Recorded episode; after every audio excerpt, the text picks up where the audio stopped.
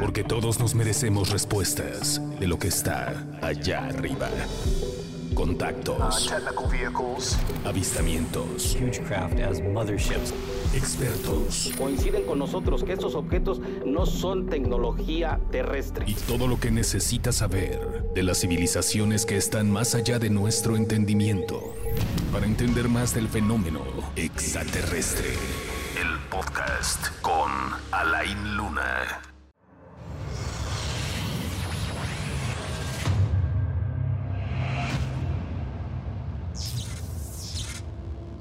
Hola, ¿qué tal? Bienvenidos a este capítulo con un tema interesante que desde hace años la gente obviamente ha seguido, pero que sobre todo estos últimos meses ha llamado más la atención. Quiero saludar a Pedro Ramírez, él es ufólogo, eh, podría decirlo, de los más reconocidos a nivel nacional y en Latinoamérica. Eh, ya más de 30 años de experiencia con un montón de casos investigados. Pedro, un gusto saludarte. Muchas gracias por la invitación y pues un saludo a todo tu público y muy contento de estar aquí para hablar sobre todo del tema que tanto nos ha apasionado y nos ha apasionado durante tantos y tantos años, el fenómeno Una amplia trayectoria, has estado en diferentes eh, programas y no solamente en México, por ahí me tocó ver en Argentina, en diferentes lugares donde ya te has parado y obviamente con una voz fuerte argumentando lo que es el fenómeno ovni. Así es, eh, hemos tratado de promover y sobre todo de difundir el fenómeno ovni, sobre todo en esta etapa tan importante en donde los gobiernos, sobre todo el de los Estados Unidos, se ha abierto a la eh, información del fenómeno ovni en general. Esto ha sido muy importante, ha sido un parteaguas, porque a pesar de que ellos de alguna manera se guardan cierta información como top secret, o sea, información reservada, eh, finalmente ha habido una apertura eh, en cuanto a, querer informar a su público y sobre todo eh, el tratar el fenómeno ovni, que eso es muy importante en estos momentos. Ok, que por ejemplo en uno de tus videos quiero resaltar esto eh, porque es muy bueno hablar el fenómeno ovni tal cual es objeto volador no identificado. No estamos hablando como tal de extraterrestres, que es el punto interesante, ¿no? Y lo que pudiera crear cierta confusión. Sí, el, el, término ovni fue acuñado por el doctor Allen Hynek por allá en la época de los años 50 con el, el llamado Proyecto Libro Azul. Ajá. Sin embargo, este, este término sí se le da la connotación de fenómeno ovni, nosotros le damos la connotación de fenómeno ovni extraterrestre. Uh -huh. O sea, sí, porque el fenómeno ovni eh, viene siendo objeto volador no identificado y podría ser cualquier cosa, pero nosotros a lo que nos referimos cuando decimos ovni es al fenómeno ovni extraterrestre, aquellos objetos voladores eh, que no tienen una explicación, aquellos que vuelan 20 veces la velocidad del sonido, o sea, que manejan tecnología eh, no visible, o sea, por ejemplo, estos objetos que de los que estamos hablando no tienen un método visible de propulsión y aún así se mueven a 20, 30 veces la velocidad del sonido. O sea, esta tecnología no existe en la Tierra no existe, no hay eh, gobierno, ejército o milicia en el planeta que pueda manejar esta tecnología.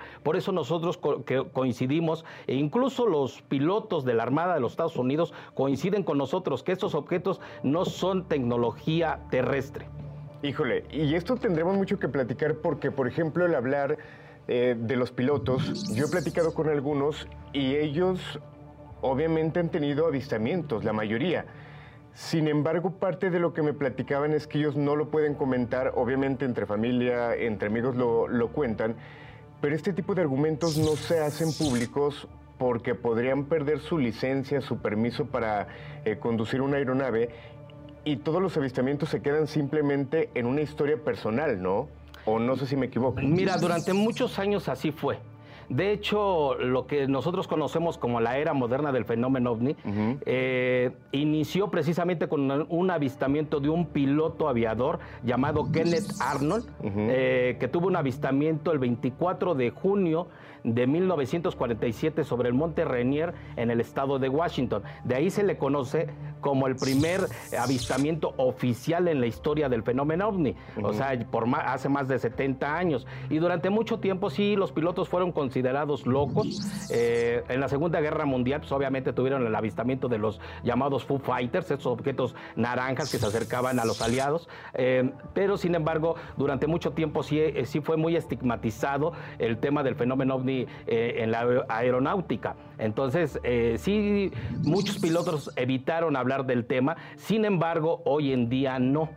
Incluso... No, tienen prohibido platicar. No, no, ya no. En la actualidad ya no. Eh, ya pueden hablarlo abiertamente y ya no hay ningún problema. El fenómeno tiene esa gran apertura en estos momentos.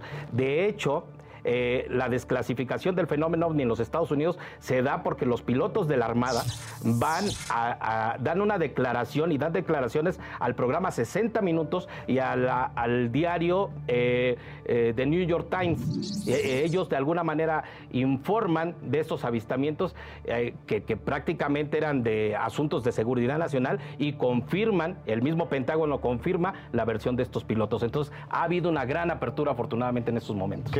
Cuanto a estos archivos del Pentágono se ha hablado un montón. Recuerdo en el año 2017, eh, se hablaba en las elecciones que supuestamente si ganaba cierto candidato se iban a abrir los expedientes, no pasó así y poco a poco se han mencionado diferentes circunstancias obviamente hay mucha información que no sabemos. Sí, mira, mm, en la actualidad eh, Hillary Clinton, eh, eh, George Bush, Barack Obama, incluso dentro de sus discursos de, campaña mencionaron que iban a abrir estos archivos.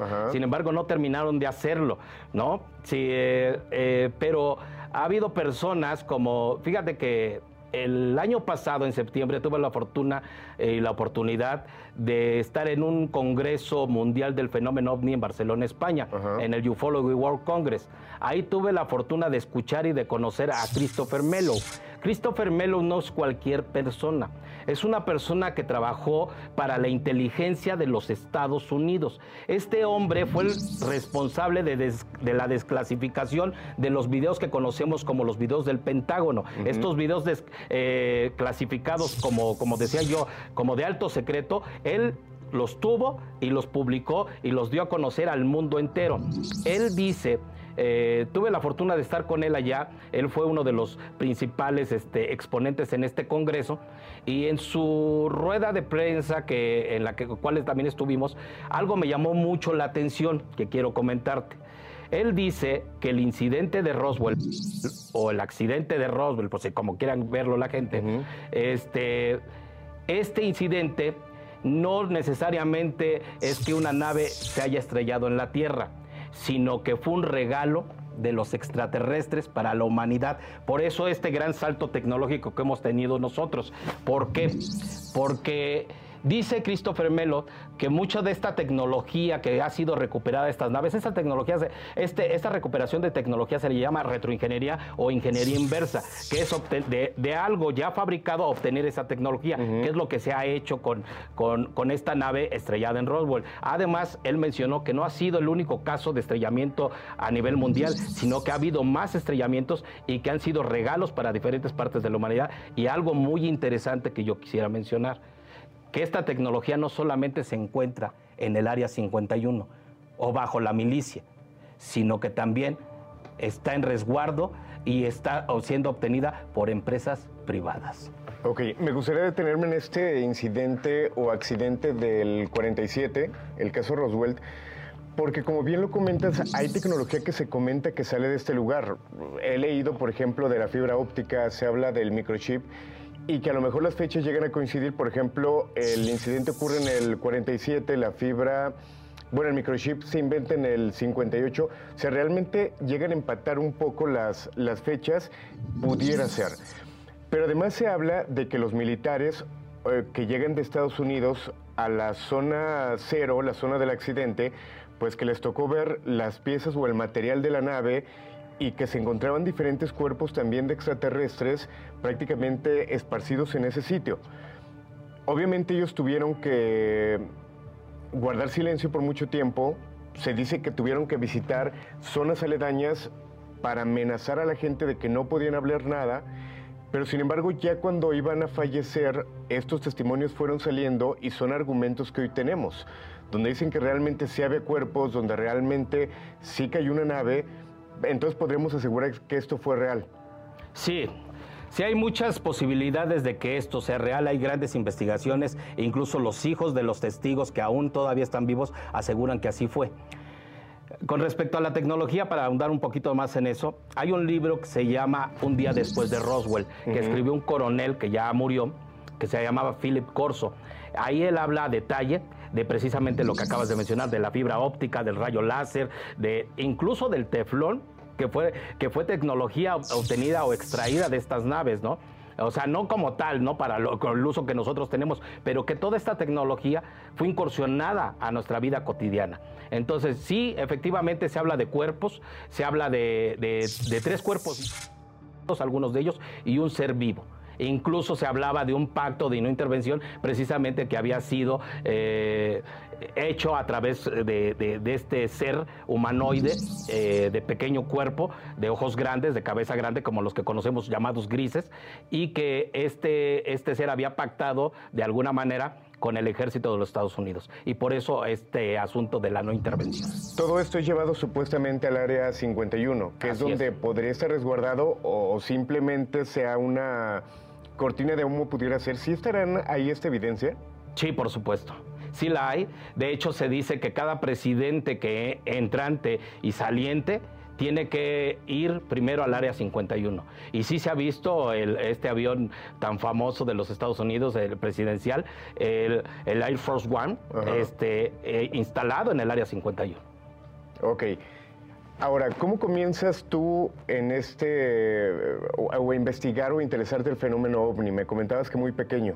Sí, yo, yo finalmente, este, tengo un avistamiento a la edad de nueve años, un avistamiento muy claro de un disco volador, perfectamente un disco volador que se bamboleaba, lo que nosotros conocemos como movimiento de hoja de, de árbol, cuando se mueve al viento este, este bamboleo tan famoso de los ovnis y destellaba con el sol. Entonces, a mí lo que me llamó la atención es que yo no lo vi directamente al principio, o sea, yo no lo volteé y vi e, ese objeto, sino a mí lo que me llamó la atención fue que un grupo de personas estaba diciendo que llamaran al aeropuerto y otros decían llamen al ejército. Entonces eso como niño pues me llamó la atención, dije, bueno, ¿qué están viendo? Que quieren que venga el ejército y que le llamen al aeropuerto y como niño pues te llama la atención. Pues, nunca había yo volado ni nada y entonces obviamente a mí los aviones y todo lo que estuviera en el aire me llamaba la atención. Entonces, ¿cuál fue mi sorpresa? Que de repente eh, volteó hacia el cielo y veo un disco perfectamente eh, oscuro por la parte de abajo y abovedado hacia arriba y que brillaba, destellaba con, con, el sol. Y eso me impacta muchísimo y, yo lo he dicho, yo, yo pensé al principio que esto eh, había creado una afición, pero hoy puedo asegurar a mis 52 años que esto creó un vínculo con el fenómeno ovni. Posteriormente, a los 15 años, tengo algo, una experiencia que marca también mi vida. Nunca supe, y lo quiero decir desde antes de comentárselas, nunca supe para, para qué había sucedido hasta ahora no sabía por qué en ese momento ocurrió. Cuando yo tenía 15 años, me encuentro en, mi habitación, yo compartía mi cuarto con mi hermano, en ese momento él no estaba, me acuesto boca arriba, eh, no llevaba mucho tiempo cerrado los ojos y, veo como, como, una esfera, eh, trataba de dormir, abro los ojos y veo como una esfera de energía o de luz eh, entra al cuarto, o sea, atraviesa ventana, atraviesa paredes, pero esta luz no iluminaba el cuarto sino que esta luz eh, eh, o esta energía se mantenía concentrada, era una, eh, esfera como de este tamaño. nosotros la conocemos como luz sólida, o sea, como si estuviera encapsulada. Entonces se posa sobre de mí y este, se mantiene ahí unos momentos. Algo que a mí me llama la atención y que recuerdo y que se los he dicho muchas veces, lo he platicado, es que la ventana de mi cuarto se encontraba de este lado, que daba hacia la calle. Cuando entra esta esfera, lo que recuerdo es que la ventana se encontraba de este lado. O sea, como si la dimensión de las cosas hubiera cambiado. Yo no entiendo exactamente por qué, pero hoy se habla de mucho con respecto a las dimensiones, ¿no? Que ellos también utilizan esto. Entonces, se mantiene un tiempo sobre de mí, sale y, se va, y no vuelvo a saber.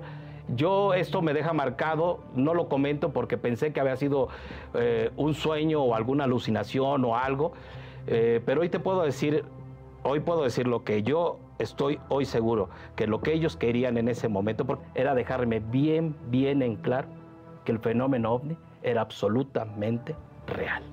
Digo, posiblemente, y regresando un poquito al caso Roswell, esto que platicas a lo mejor fue un regalo y el mensaje tú lo estás llevando como lo estás haciendo en este momento, ¿no? Así es. Hay una frase con la que siempre cierras las entrevistas, el material que haces y que tiene mucho que ver con esto y quizá esa frase sea insertada de alguna forma. ¿Es lo que le llamaremos como contactados? ¿Pudiera entrar a esta parte o no? Mira, yo siento que un contactado es quien ya tiene una interacción con el fenómeno ovni. ¿no? Que ya puedes de alguna otra forma interactuar. Sí se están llevando ya los contactos. Se habla de muchos contactos, de gente que ha viajado con ellos, esto, pero no todo mundo tiene la verdad, eh, las evidencias que nosotros requerimos en esto, porque finalmente nosotros trabajamos con evidencias. O sea, si yo publico un video, pues es una evidencia y algo que se vio y algo que se observó y algo que podemos analizar o interpretar si tú quieres. Pero, pero solamente con la narración, digo, al final de cuentas los testimonios de las personas yo los acepto y sé que vienen muchas veces de muy buena fuente y, creo, y, creo en el ser humano, pero para el fenómeno ovni sí requerimos de ciertas evidencias. Entonces, eh, hoy en día está ocurriendo algo muy interesante. Pues bien, después de este despertar de conciencia, Después de un año, yo un día me levanto eso de las 5 de la mañana, eh, todavía estaba oscuro, y, pues, muy armonioso, porque andas en un estado, yo siempre digo, como mesiánico. Y veo como un pequeño objeto viene. En ese momento, pues yo no tenía el dispositivo para darme cuenta si es un satélite, porque hoy sabemos que podemos, puede haber satélites, hay muchos satélites. Ingenuamente, si ustedes quieren, o si tú quieres. Le hice un saludo con la mano, así de, pues, como de hola. Desde el otro punto, como a esta altura del cielo, otro objeto empieza a enviarme destellos. Eso, eso ya es una interacción, eso ya es un contacto. Pero yo lo que he visto en los últimos 30 años que he seguido de cerca este fenómeno, he visto solamente ser, solamente en una ocasión, en una ocasión. Que hay algunos videos, hay algunas imágenes, por ejemplo, cuando algún meteoro va a impactar, es como si algo nos salvara. Ahorita que hablas que son buenos. Ellos vienen a ayudarnos, no a salvarnos, pero ellos están tratando de evitar una catástrofe de tipo apocalíptico. Pero o sea, la intención porque nosotros no tenemos posibilidades de enfrentarla. Hace poco eh, eh, el Sol ha estado en una etapa de inestabilidad desde hace dos décadas, en donde puede haber grandes erupciones solares muy fuertes que pueden impactar al planeta. Y hoy con los instrumentos que existen y nosotros con toda la tecnología que hoy tenemos, sí puede poner en jaque al planeta, porque si se llegara a destruir estos vientos solares o, estas eh, llamaradas solares que, que, que tan fuertes, eh, pues podría provocar un caos en el planeta. Pues bien, durante la administración de Barack Obama se habló de la tormenta solar perfecta y lo pueden investigar las personas. Salieron los científicos a decir que tuviéramos cuidado porque algo pudiera pasar, porque pues evidentemente estaban esperando una gran erupción solar. Pues bien, esta tormenta solar perfecta nunca llegó.